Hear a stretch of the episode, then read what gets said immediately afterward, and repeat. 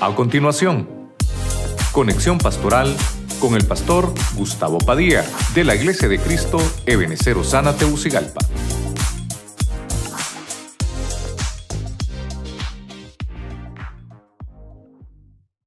Mira, anda ver el, el tema, ¿verdad? Lo que vamos a ver hoy en la Biblia, que no solamente hay una parte de, que nos salva el Señor, sino que nos salva de un, de un sinfín de cosas. Voy a tratar de mostrarle por lo menos algunas de ellas, no todas, porque si no, no nos ajusta el tiempo. Leemos la palabra Romanos 11:12, nueva traducción viviente, en el nombre del Padre, del Hijo y del Espíritu Santo. Ahora bien, si los gentiles fueron enriquecidos porque los israelitas rechazaron la oferta de salvación de Dios, imagínense cuánto más será la bendición para el mundo cuando ellos por fin la acepten. Entonces hay una, hay una palabra que me, me llamó la atención aquí. Esa palabra acá arriba que dice que los gentiles fueron enriquecidos. Bueno, me faltó subrayársela. Pero dice, los gentiles fueron enriquecidos y que los israelitas rechazaron la oferta, mire usted, de salvación. Pero como ellos la rechazaron, nos entregaron a nosotros una riqueza. Diga conmigo riqueza. Así que de eso vamos a hablar hoy, de las riquezas de la salvación. Padre Celestial, te damos gracias una vez más en el nombre poderoso de Cristo, que nos permites, Señor, estar en tu casa. Gracias por darnos el gozo, la administración de tu presencia. Gracias por cada uno de todos nuestros hermanos que hemos orado por sus graduaciones, sus diplomas y todo lo que nos has dado este año.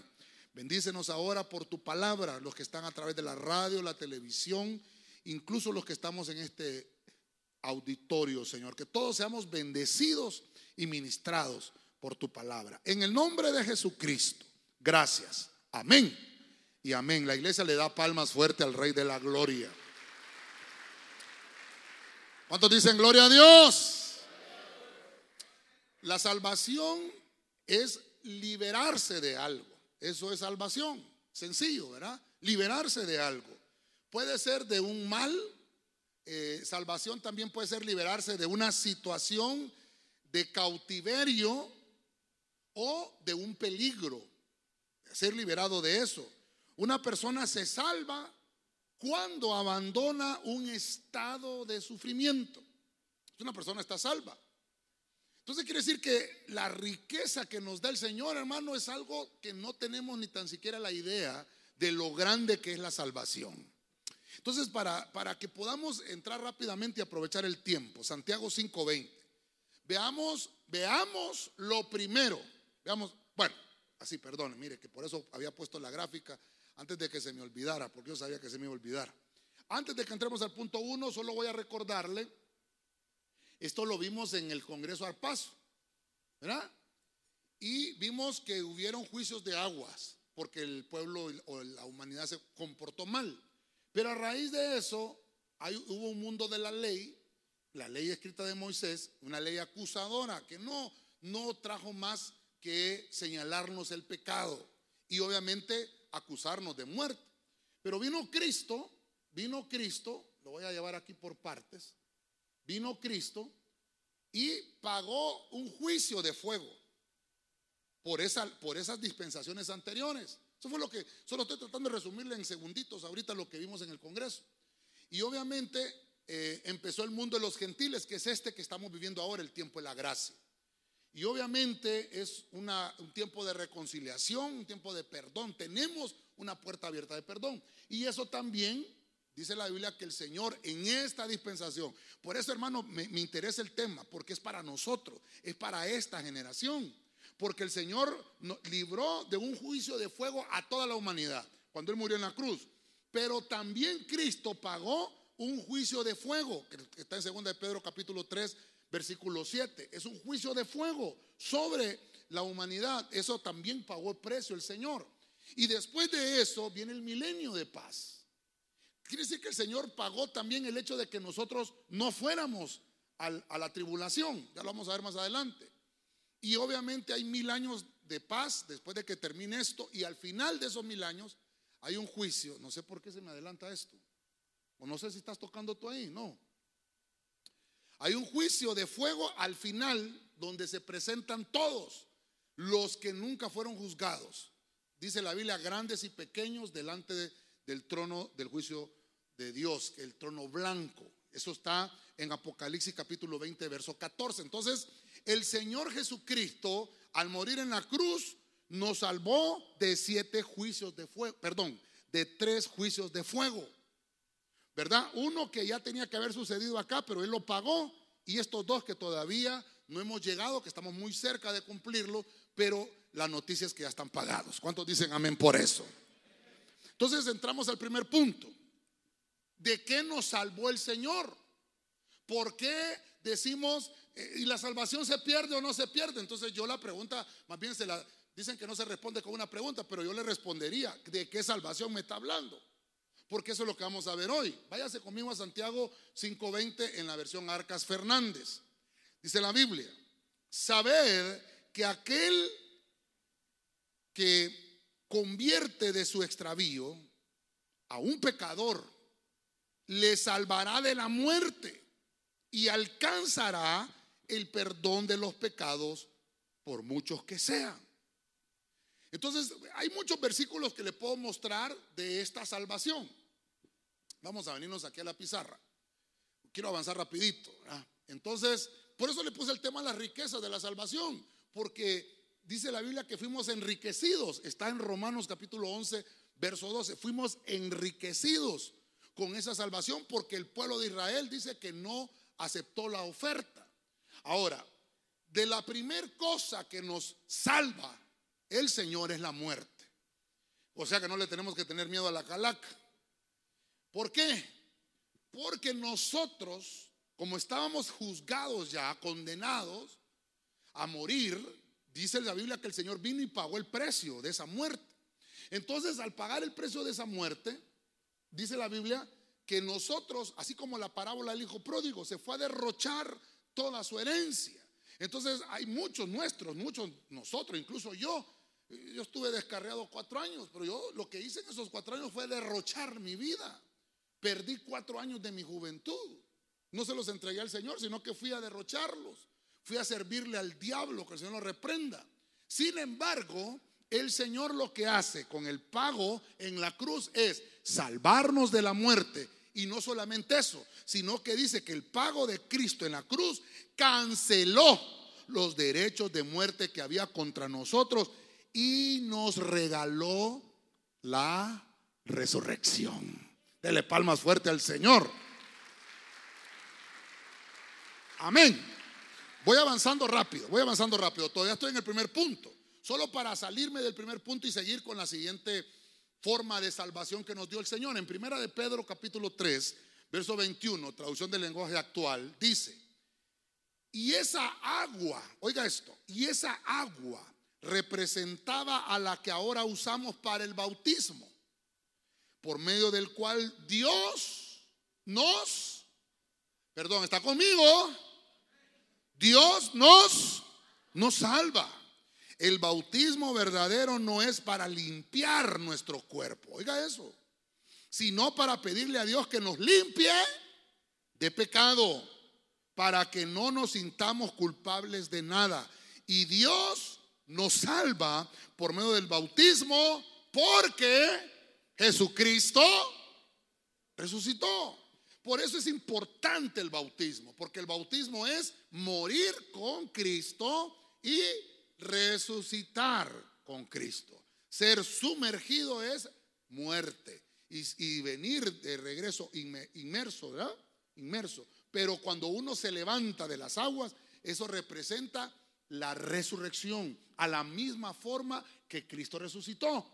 Por eso es que el bautismo dice que nos salva también, por eso, porque está haciendo una administración al cuerpo, no lo limpia. Oiga lo que dice ahí. dice el bautismo verdadero no es para limpiar el cuerpo, no es para salvarlo. Entonces nos salva de la muerte. El bautismo tipifica que usted muere con Cristo, pero no se va a quedar ahí, sino que va a resucitar. Amén.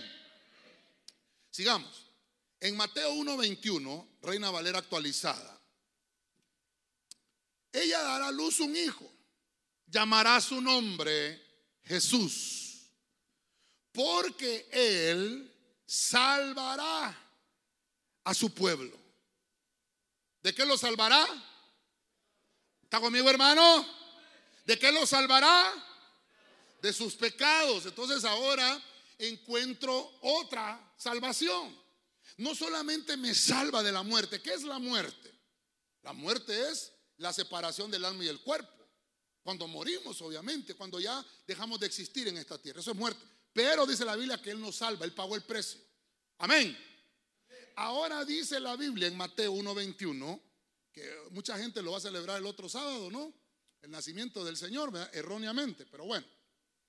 Dice la Biblia que se le apareció un ángel a María y le dijo, María, vas a quedar embarazada por el Espíritu Santo. Y el ser que está dentro de ti será santo. Y mire lo que le dijo el ángel. Huele a café, ¿verdad? Están haciendo café. estamos en ayuno, hombre. No, ¿verdad? ¿Quién es? Este olfato tantísico, ¿verdad? Y dice la Biblia, ¿en qué estaba? dice la Biblia que le dijo, este, este ser que te nacerá es Jesús, es Dios. Va a venir específicamente con una misión. ¿Qué significa la palabra Jesús? Salvación, Salvador. ¿Ah? Entonces nos salva. Por eso es, se pierde la salvación. Mira qué terrible.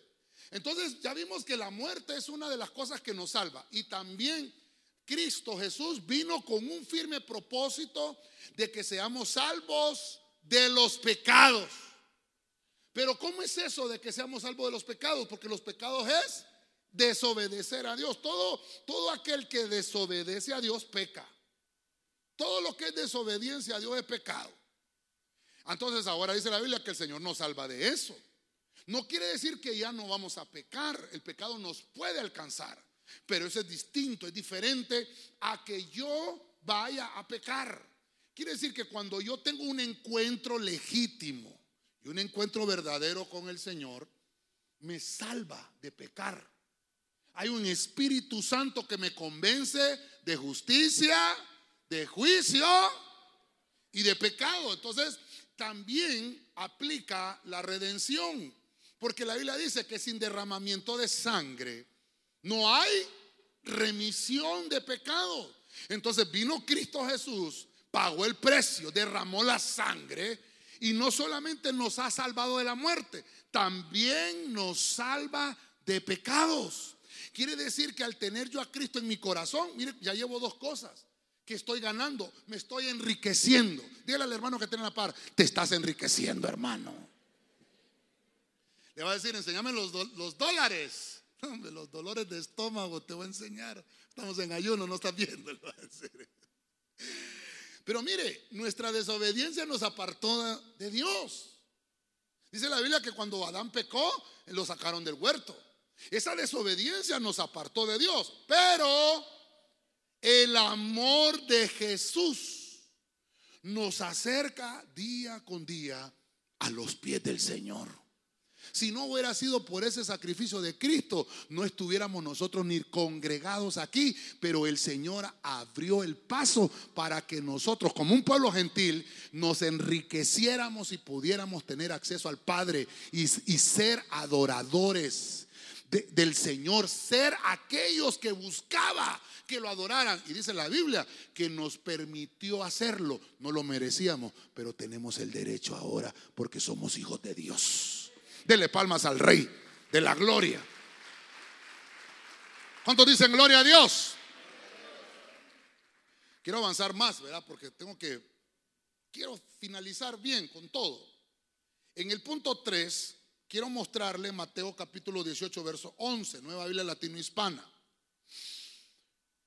Vamos a leer la Reina Valera, perdón, perdón, perdón, perdón. Vamos a leer. ¿Qué pasó? Ahí está. Vamos a leer la nueva Biblia latinohispana. Es Mateo 18, 11. Porque el Hijo del Hombre, mire, ha venido a salvar. ¿Está oyendo, hermano? El Hijo del Hombre ha venido a salvar lo que se había perdido. Entonces, aquella, aquella anunciación que hubo sobre María, y le dijeron, Él va a salvar a su pueblo de los pecados. Mire usted, es una anunciación de, salvación de pecados, pero también nos salva de la muerte. Pero ahora encuentro en Mateo que el mismo Cristo, cuando Él está enseñando y cuando Él está predicando, dice, porque el Hijo del Hombre. Cuando el Señor habla de esta manera, es hermano directamente Dios. Por eso, mire, por eso cuando Judas entregó al Señor, ¿cómo le dijo el Señor? Judas, con un beso entregas al Señor. ¿Cómo le dijo? Con un beso entregas al Hijo del Hombre, le dijo. No le dijo, con un beso entregas a tu maestro. No le dijo eso. Porque Judas lo reconocía como maestro. No le dijo tampoco, con, un beso entregas al Salvador. Tampoco no le dijo eso. Le dijo, con un beso, ¿lo vas a hacer así, Judas? Con un beso entregas al Hijo del Hombre. Entregas al que está salvando al mundo. Entregas al que te está salvando a ti. Por eso es que es terrible el pago de la traición de Judas. Entonces aquí Cristo está hablando y dice, porque el Hijo del Hombre ha venido. Pero ese no ha sido el único propósito por el que ha venido. Ha venido para salvar. ¿El qué? Lo perdido. Entonces ahora encuentro que hay una, hay una salvación de perdición. Ok, vengámonos acá. No sé, pero ese olor a café no me deja predicar. Y lo peor es que estamos en ayuno, no le puedo decir a los hermanos que me traigan una tacita ahorita. Los domingos no se hace café en la iglesia. Entonces nos salva de la perdición. ¿Por qué, ¿Por qué nos salva? Porque la perdición es camino a la ruina. Ese era nuestro destino. Nosotros sin el Señor vamos a la ruina. Entonces por eso vuelvo, mire, llevo tres ahorita.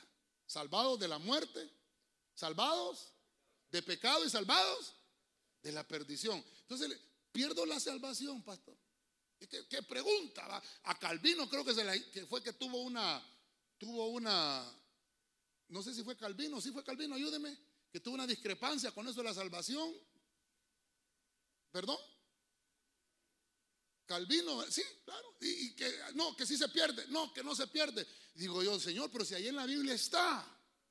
¿De qué estamos hablando? ¿Qué es lo que perdemos o qué es lo que no perdemos? Porque la salvación es para todo el que cree. Y si tú creíste, estás salvo. Y punto. Pero salvo de qué? Bueno, entonces después vamos a hacer un examen. ¿Por qué? Porque vamos a ver de qué se salvó el ladrón en la cruz entonces. El ladrón en la cruz se salvó de la muerte. Amén. Pero no se salvó de la perdición. Porque como no tuvo un camino que recorrer.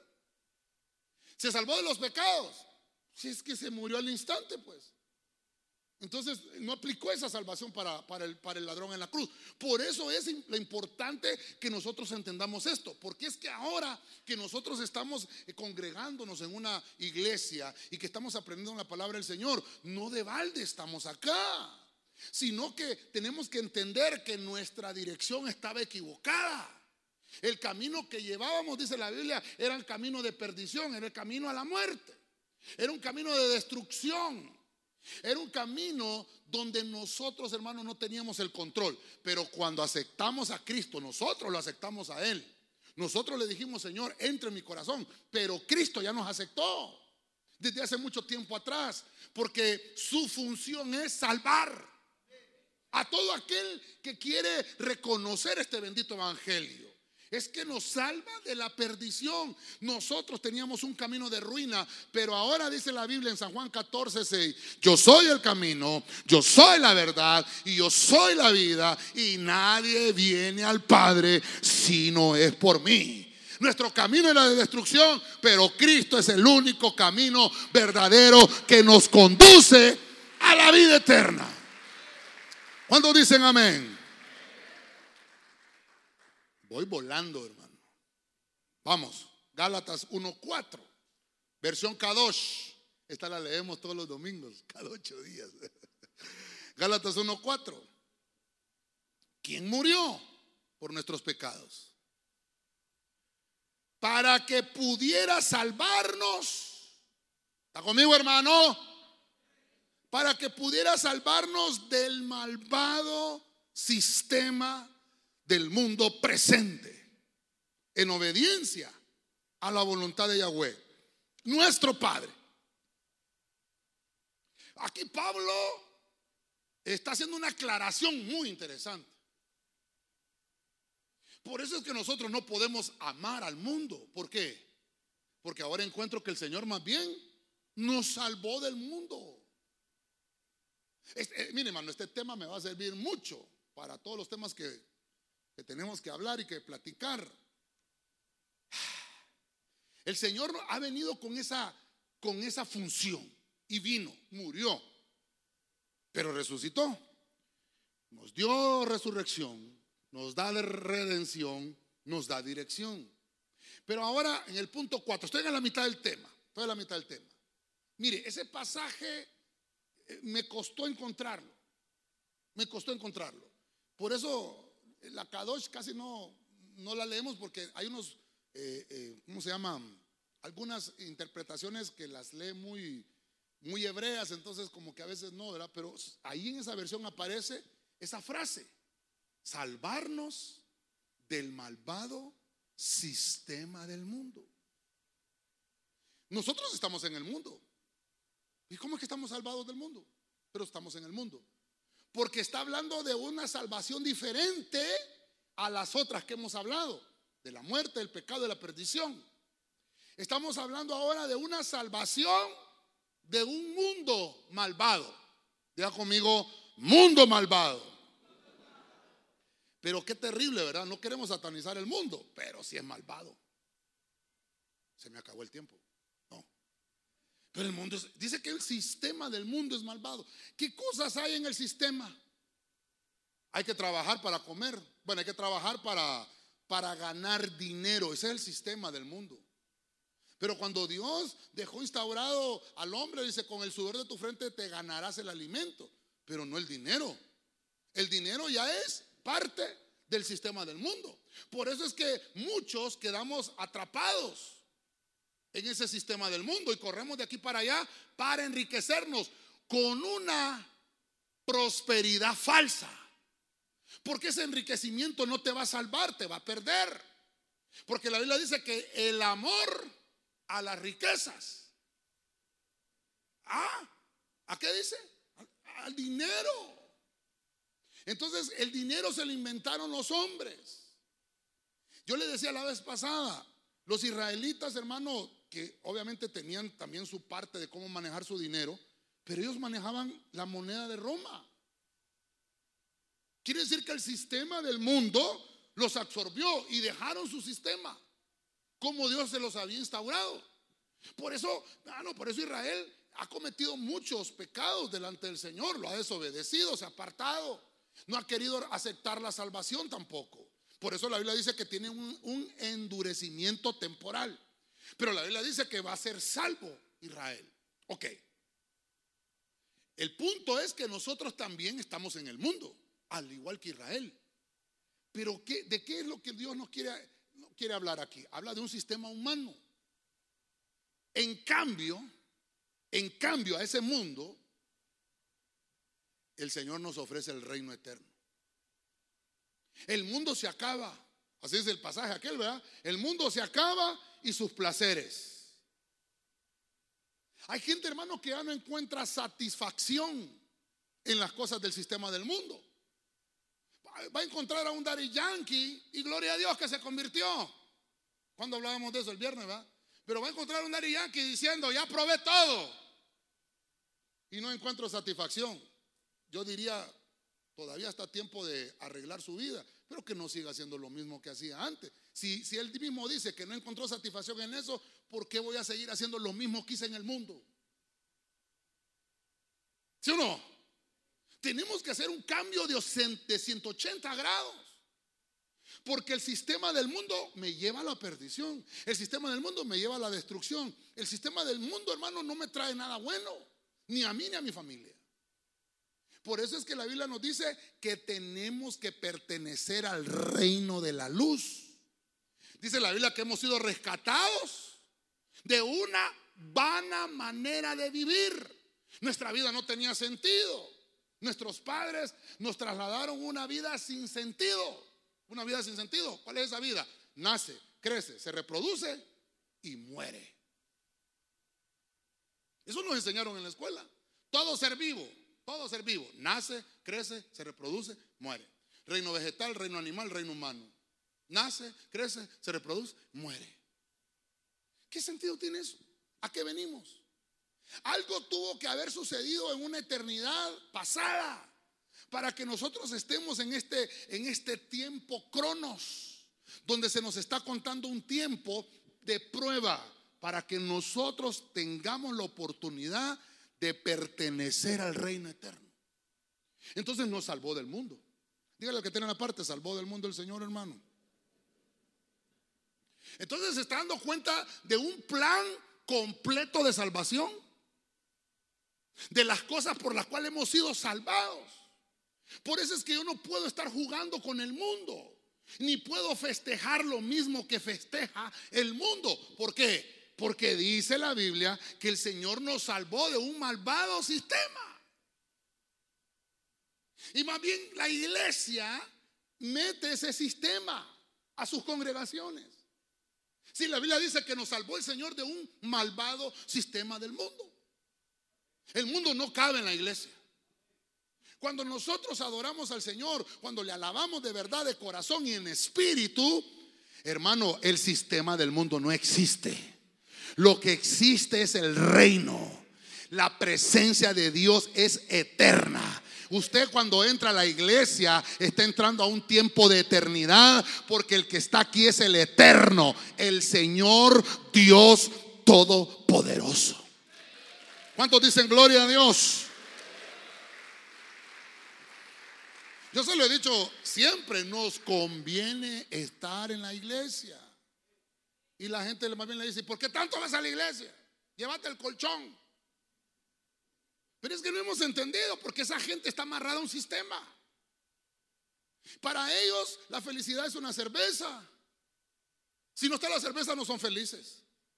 Para ellos la felicidad es el cigarro. Si el cigarro no está no son felices. Para ellos la felicidad son las luces. Aló. Nadie dijo amén. Si no están las luces, qué fea Navidad voy a pasar. te envolvió el sistema. Te arropó.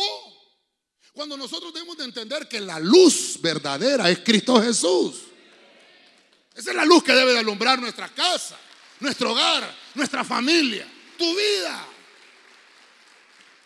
Estamos salvados de un sistema malvado. Hermano, ¿y sabe qué es lo terrible? Que el mundo se está acabando. Se está haciendo pedazos. El mundo se acaba. Y nosotros no podemos caminar en la corriente del mundo. El haber sido salvados de este mundo perverso no significa que hemos sido sacados como quien dice, sacarnos afuera. No, hemos sido salvados porque quiere decir que ya no estamos esclavizados a ese sistema. ¿Me estoy dando a entender, hermanos? Ok. Quería hacer una cosa ahí, pero mejor no porque voy a perder tiempo. Llevo 30 minutos predicando, fíjese, voy por el punto Punto 5, apúrese, pastor. Tengo hambre. Hechos capítulo 2, verso 40.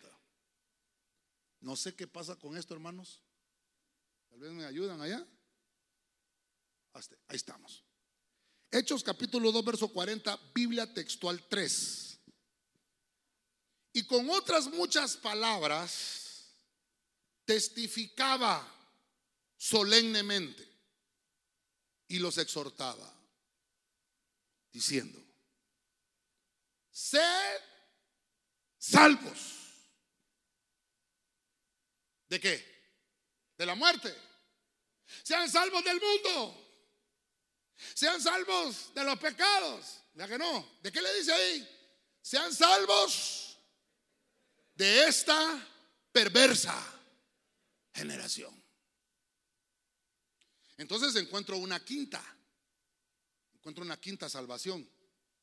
El punto es que todas estas salvaciones, el punto común es Jesús, porque Él es el Salvador. Amén. Él está dispuesto a salvarnos siempre. Ahora, algo interesante. La salvación es mientras yo respiro. ¿Usted puede respirar?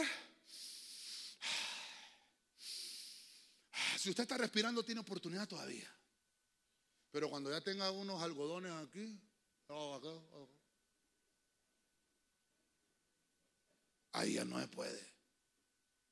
Primero, no se salvó de la muerte. Primero. No es que, es que después me voy a arreglar. Eh, van a ¿Cómo es que dicen aquellos? Van a hacer un purgatorio. ¿Cómo es que dicen? ¿Lo van a sacar del purgatorio a los cuantos días? No, hermano, ya después de muerto ya no. No, que hay que a hacer un culto para que se levante. ¿Cómo que se levante? ¿Qué es eso? Mal enseñados. Ahora lo que puedo entender con esto es que no solamente hay una muerte que me salva el Señor, no solamente hay unos pecados que me salva, ni tampoco de una perdición, ni tampoco del mundo, sino que ahora dentro de ese mundo, mire lo terrible, hay una generación perversa.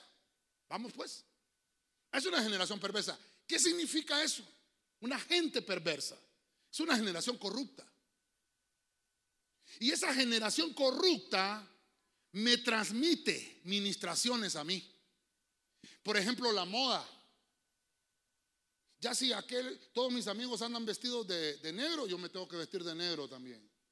Pero es que entonces me, estoy, me estoy ah, asociando con impíos. Estoy hablando en el sentido de pecar. Cuando me llevan a, beber, me llevan a fumar, ¿qué, ¿qué amistades son? Esa es una generación corrupta, gente perversa, instrumentos de las tinieblas. Santo Jesucristo. Cada vez que digo esa frase, no sé qué es lo que pasa. Hay eco allá o cómo es la cosa, pero, pero terrible, se abolotan los demonios, hermano. La gente perversa hermano, la gente perversa la utiliza las tinieblas porque el enemigo sabe que está siendo salvado. El enemigo sabe que te está perdiendo de sus manos. Porque desde el momento que tú aceptaste al Señor en tu corazón, que le diste cabida a ese Salvador hermoso, el linaje tuyo es puro. El linaje tuyo, hermano, ya, ya no perteneces a este mundo mucho menos a esta generación. Eres pueblo santo, nación santa, pueblo escogido por Dios para anunciar las virtudes de aquel que te trasladó de las tinieblas a su luz admirable. Entonces no puedo hacer amistad con ese tipo de generación. ¿Qué está haciendo la iglesia? Atrayendo esa generación pero no para predicarle el Evangelio y convertirlos, sino para decirles, ¿qué es lo que les molesta de los cristianos? Ah, no, a mí no me gusta que hayan profecías. Vamos a quitar las profecías para que usted venga a la iglesia entonces. No, hermano, perdóneme. Entonces nos convertimos a esa generación. Vaya, no, mejor no digo que levante la mano, pero ¿cuánto le gusta el fútbol? Cuando usted va al estadio le dicen, cuidadito, grita aquí, oye. ¿Hay alguna prohibición en el estadio? Sí, hay algunas cosas que prohíben, no sea mentiroso, hombre. Hay algunas cosas que prohíben. No vaya armado. Es prohibido. ¿Ah? Le quitan la faja a uno. ¿Y cuando juega el Olimpia con el Motagua? Después platicamos, después platicamos. ¿Ayer era? Hoy juega, ¿a qué horas? Primero hagamos el culto y después podemos ir al estadio. Pero está hablando, pastor, de la generación. Mire, usted va al estadio. Y en el estadio usted se desestresa. Te grita. Llega hasta mudo a la casa. ¿Qué hay de comida, mamá? ¿Y de dónde venís? ¿De la iglesia? Vengo del estadio. Y en la iglesia no grita. Yo les mandé a los hermanos de alabanza un video ayer. Terrible, no se lo quiero compartir porque hay gente mala y perversa también. Pero qué terrible, qué verdad más grande. Fíjese que he visto por lo menos unos tres videos de youtubers, influencers, de unos 21, 22 años, muchachos, criticando esta generación. Y yo me alegro por eso. ¿Sabe por qué? Porque digo, por lo menos, como es un influencer, lo están escuchando ese montón de, seguidores. Porque esta generación está descompuesta. A lo bueno lo llamamos malo y a lo malo lo llamamos bueno. Entonces yo le traigo una noticia, pero es que el Señor nos libró de esa generación perversa. ¿Por qué arroparlo? No, más bien decirle, papá, salite de ahí. No me voy a dice la Biblia, que no te conviertas tú a ellos, sino que ellos. ¿Por qué? Porque tú ya eres salvo. Ah, pierde la salvación. ¿De qué salvación estamos hablando? Porque si hay unas que sí, hay otras que no. Entonces depende de lo que yo quiera tener y lo que yo quiera alcanzar. ¿Me estoy dando a entender, hermanos? Entonces, soy salvo. Amén. Soy salvo. Tengo que cuidarla con temor. Por eso Pablo lo dice. Tengo que cuidarla con temor y temblor. Porque yo no me puedo contaminar. Mi hermano, imagínense, venimos a la iglesia hoy, qué lindo, en ayuno, consagrados, apartados. Y nos vamos ministrados con el Señor. Y el Señor nos limpia, purificado. Y nos vamos limpios. Salimos por esa puerta resplandeciente, acompañados de ángeles. Pero después allá en el parqueo votamos toda la prédica. ¡Apúrese, hermano! ¡El bárbaro! ¡Tortuga!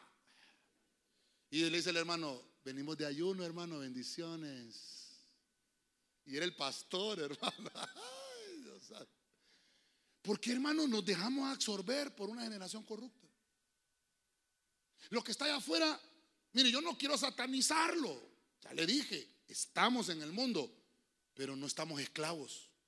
Yo no voy a correr a la carrera por las fiestas del mundo. No voy a correr a la carrera por eso. No me van a sacar carrera. Tengo 49 años de vida y no me he muerto por no celebrar la fiesta del mundo. No me he muerto. Ni mis hijos se han muerto. A, mí hubo un pastor que me dijo, ah, vos le estás arruinando la niñez a tus hijos. Pero si ahí están crecidos, yo no los miro arruinados. ¿O sí? O sea, es que es que es terrible. Porque la generación es corrupta. ¿Qué, ¿Qué significa esa generación corrupta? Que lo que hay dentro de ellos es pudrición. Ahora, yo no estoy diciendo que no les hable. Estoy diciéndoles que les predique el evangelio que usted tiene. El evangelio que lo hizo salvo a usted. Porque ya, le leí el primer pasaje. Porque este nos enriquece esta salvación. Porque hay unos que la negaron, pero nosotros la aceptamos. Entonces dice la Biblia: ir por todo el mundo y predicar el evangelio a toda criatura. Todo aquel que crea y se bautice será salvo. Y el que no cree será condenado. Entonces ahí está hablando de la salvación.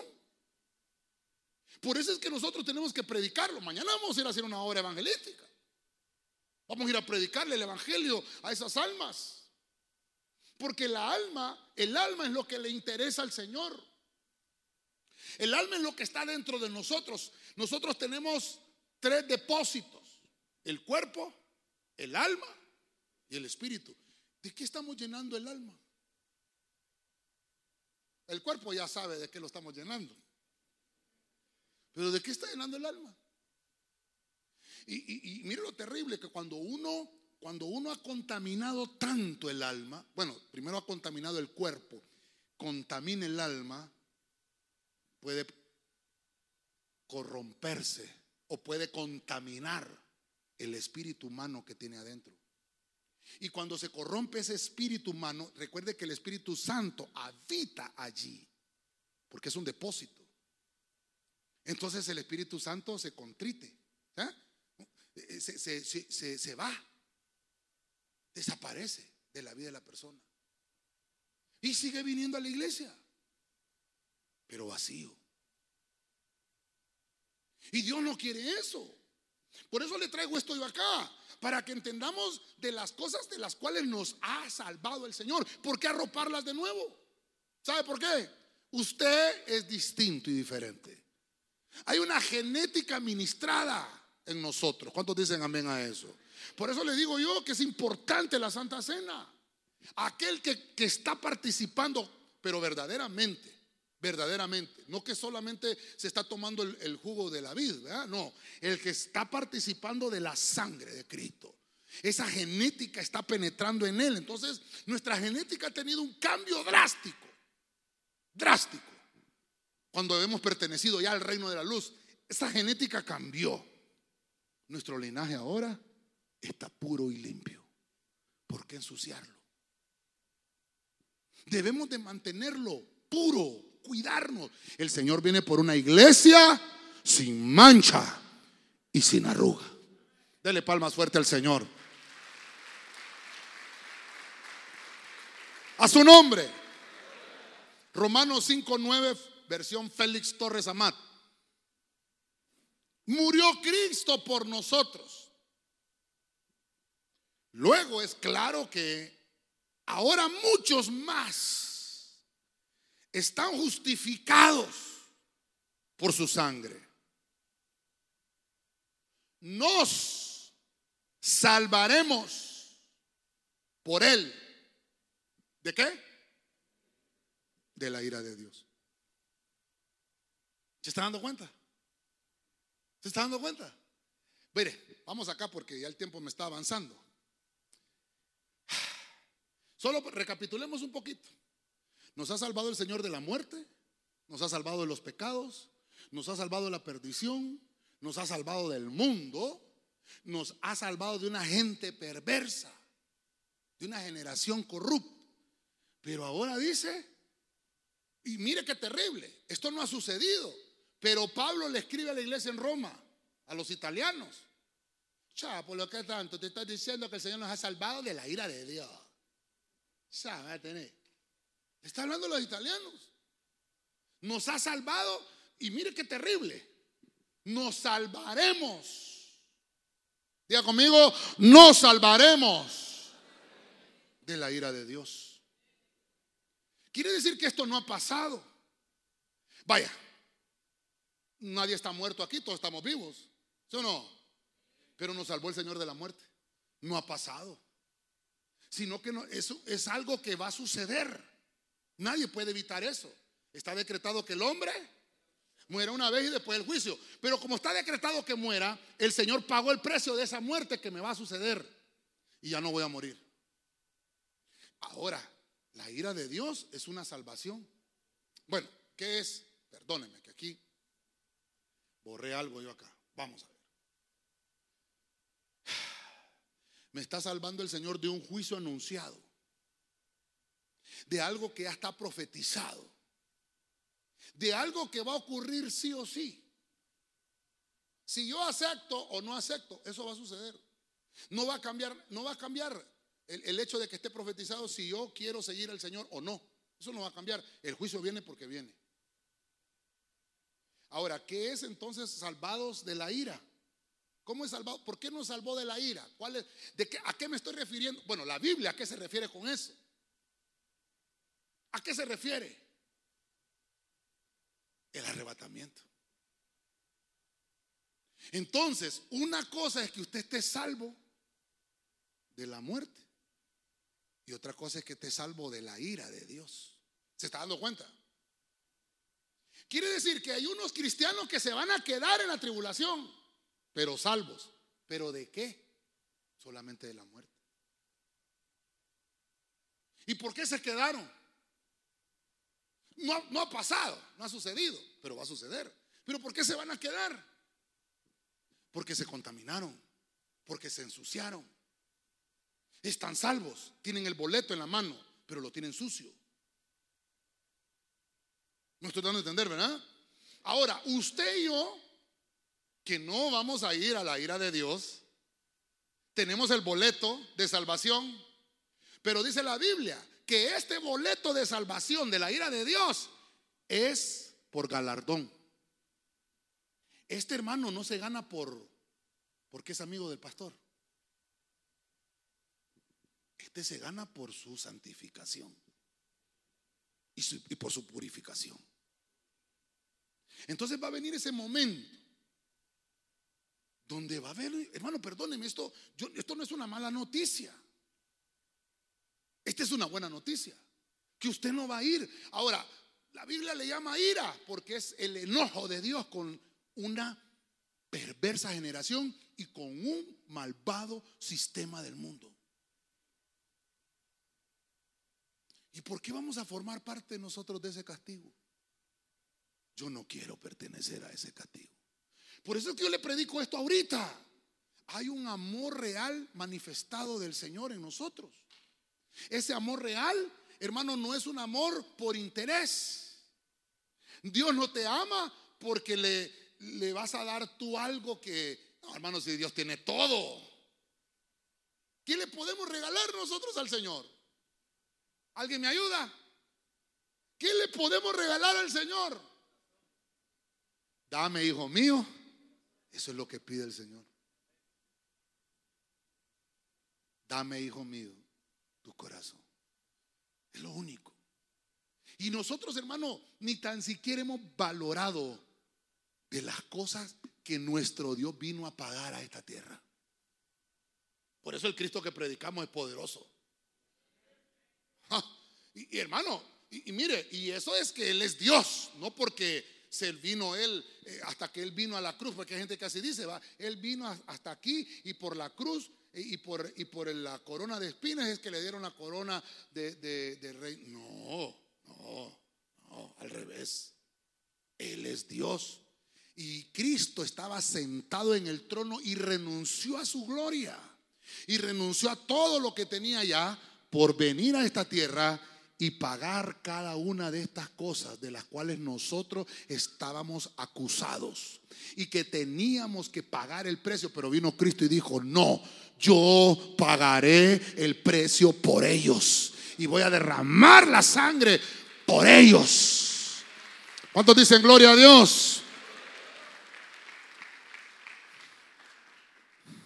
Dígale al que tiene la par, nos salvaremos de la ira de Dios, hermano. El amor que motivó a Cristo a morir es el mismo por el cual Él envió al Espíritu Santo a vivir en nosotros y que nos guía día con día el Espíritu Santo. Ese amor es verdadero. Voy a, voy a finalizar y me ayudan los hermanos con un piano, por favor. Me faltan dos versículos, dos versículos me faltan. Este y uno más y una gráfica que le voy a hacer. Ya no nos fuimos. No, no, ya no vamos a ir. Mire esto. Váyase conmigo a Judas 1.23. Es el único capítulo que tiene Judas. Esta Biblia es la Biblia del peregrino. Ay, disculpe que me, me, pasaron 78 Biblias nuevas ahorita, hermano. Tengo 193 Biblias ahora. Ahora tengo que leer otras 78. Imagínense qué terrible. Está bonita esa. Oiga lo que dice esta versión. Judas 1.23. A unos, a unos, no a todos, dice, a unos, salvarlos arrancándolos del fuego. A otros, compadecerlos con cautela. Y mire cómo dice, aborrecer aún la túnica contaminada por su contacto. Terrible. Aquí no está hablando que no vaya a comprar ropa usada. Es que, ¿me soporta, hermano? ¿Me soporta? ¿Me soporta? Es que un hermano así me dijo, ya viste lo que dice Judas 1.23 y vos comprando ahí en el shopping. Y yo, así, ah, porque no tengo pisto para comprarme uno bueno. No, y me juzgó, me juzgó. Y entonces así rapidito le dije yo, ¿y el carro que andas lo fuiste a sacar a la agencia? No. ¿Cómo hiciste? No, se lo compré a otra persona. ¿Y entonces? ¿Cómo hacemos? ¿Cómo aplicamos ese pasaje? Si a usted le regalan ropa, ore por esa ropa. No importa que sea nueva. Y si es usada, con mayor razón. Vaya a la shopping. Hay oferta ahorita. En el fondo está lo bueno, dice. Pero al final usted vaya a su casa. Hay gente que no tiene para comprar cosas buenas. Las encuentra ahí. Lávela. Y ore, Padre Celestial. No sé de qué gringo era esto, pero ore. Ahí está. Mire lo que está diciendo. Aún la túnica contaminada. Está hablando de un servicio prestado. Por eso me gustó esa versión. Yo por eso le he dicho a los hermanos de alabanza. Tengan cuidado con los uniformes que se ponen. ¿De quién son? Ay, que lo pedí prestado. Mire, ay hermano, ya me quiero ir yo también, hombre, pero me soporta. La pastora, una pastora estuvimos allá eh, hace, no estábamos en Ebenezer todavía, estábamos en una iglesia y nos tocó ministrar una persona. Se endemoniaba cada vez que había administración, hermano, y se revolcaba terrible. Entonces tuvimos que ministrarla un día. Y en la administración, ella dijo, confesó que tenía sueños, que tenía problemas con sueños húmedos y un montón de situaciones complicadas. En la noche la arropaban espíritus y un montón de situaciones. Pero por eso la administración es interesante, platicando, platicando, platicando. Por eso mire que el Señor Jesús nos enseñó eso. ¿Desde cuándo este niño está así? Señor Jesucristo, antes de hacer una liberación, ¿Desde cuándo le pasa esto? ¿En qué momento le pasa? ¿Quién es el papá? ¿Quién es la mamá? Preguntaba. Entonces, preguntando, preguntando, ¿desde cuándo le empieza a pasar esto? Fíjese que fue una vez que fui a dormir en la casa de una amiga. Ajá. Desde ahí para allá. Pero que no, mi amiga. Sí, pero ¿qué pasó ahí? No, nada. ¿No tuvieron algún... No, nada. Pues. Ahí dormí con ella. Pero algo pasó. Porque si desde ahí para acá. ¿Y sabe qué pasó? Ella el siguiente día se bañó. Y no tenía ropa que ponerse. Entonces la amiga le dijo, te voy a prestar. Y se puso la ropa íntima de otra persona. Y esa ropa a ella la contaminó. Mire lo terrible que le estoy contando. Esto no es cuento de la abuelita ni que a mí me contaron. Yo ministré a esa persona.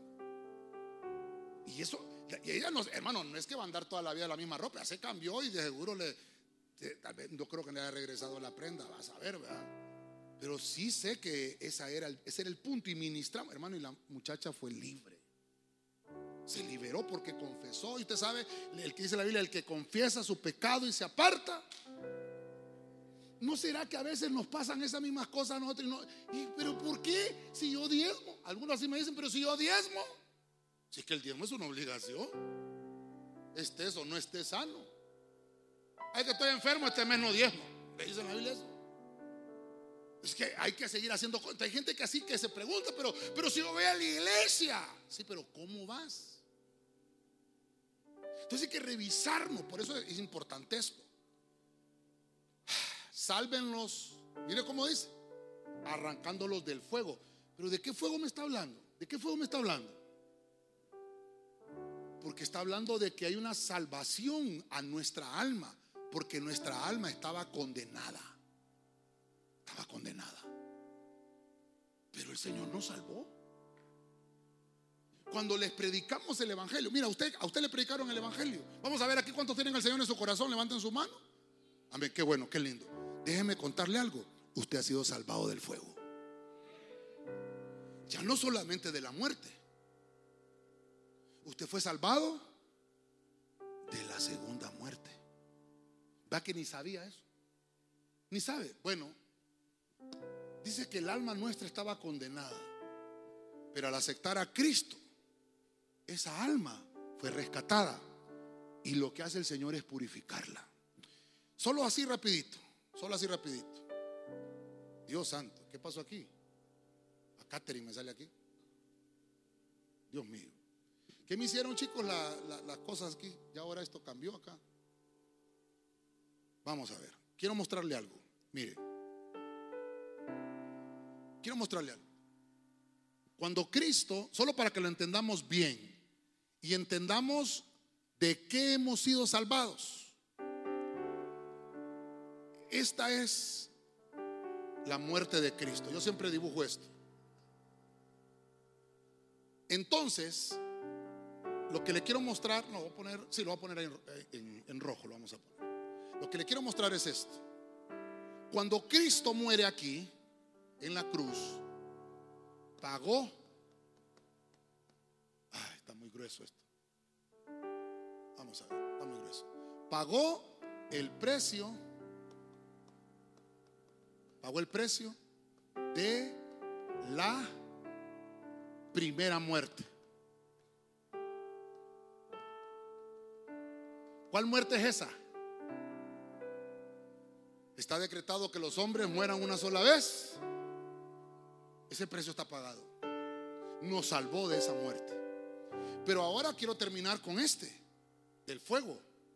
Cuando Cristo desciende hasta lo más profundo del tártaro, acá, dice que le predicó a los espíritus encarcelados ahí. En el tártaro, los, uno- los únicos habitantes en el tártaro son ángeles caídos. Los únicos que están ahí. Creo que se lo he predicado en otros temas. Y hay diferentes abismos donde hay otros que han muerto, los que van al infierno, que su alma está siendo atormentada en diferentes ah, habitaciones del infierno. Por ejemplo, inf- ¿tú se acuerdas que se lo predica el infierno basanos, donde hay castigos? El infierno de las llamas, donde hay fuegos que nunca se consumen. Son diferentes castigos. Pero cuando Cristo fue acá, dice que Él pagó el precio, acá, acá, le voy a poner aquí precio de la segunda muerte. Este es el precio de la segunda muerte. Cristo pagó el precio acá, pero también pagó el precio acá. Y por eso dice aquel pasaje de Job, del polvo de donde esté, de ahí me levantará. Se puede aplicar al arrebatamiento nuestro, porque Cristo ya pagó ese precio. Y se aplica también al sacrificio de Cristo en la cruz cuando descendió a los infiernos, como cuando pagando aquel precio, el holocausto, donde se tenía que consumir el cordero. El Cristo muere. Pero ¿qué pasa? ¿Qué pasa? Cuando Cristo muere, vamos a un poquito más aquí. Cuando Cristo muere, ¿qué pasa aquí? Resucita. Aquí hay resurrección. Él no quedó muerto. Él resucitó al tercer día. Se levantó. Y dice la Biblia que a la manera que Cristo se levantó y resucitó, nosotros también resucitamos juntamente con Él. Y la segunda muerte no tiene arte ni parte con los hijos de Dios que tienen la sangre de Cristo. Déselo fuerte al Señor. Termino. Traemos los niños, traemos los niños, por favor. Termino. Entonces, 1 Pedro 3.2 dice, desead como niños recién nacidos la leche espiritual no adulterada, para que por ella crezcáis, crezcáis para salvación. Versículo 3, si es que habéis gustado de la benignidad del Señor. Ah, hermano, entonces ahora todo cobra sentido. La segunda muerte es después del milenio. Ya nosotros no estamos ahí. No nos levantamos ahí. Porque Cristo pagó ese precio aquí. No, lo- no vamos a ir. Entonces yo finalizo. Vamos a ver. Aquí. Yo finalizo. Nuestra alma que estaba condenada a la perdición. Ahora es un alma que está rescatada para vivir en la patria celestial. Por eso es, hermano, que debemos de cuidar esto que tenemos adentro. No solo en diciembre, todos los días del año, los 365 días del año, en cualquier momento viene el Señor. Mire, se me acabó el tiempo y terminé cabal. Por eso le puse el tema de las riquezas de la salvación. Tenemos que crecer. Tenemos que crecer para salvación. Hemos sido rescatados. El mismo poder que levantó a Cristo al tercer día Aquel poder que lo rescató y lo salvó. Dice la Biblia, dice la Biblia que Cristo puso su vida y él mismo la tomó. Ese poder de Cristo, el poder que lo levantó de la muerte, es el mismo poder que nos salva y está a nuestro alcance en la vida diaria, purificándonos. Amén. Y amén. De la palmas fuerte al Rey de la Gloria.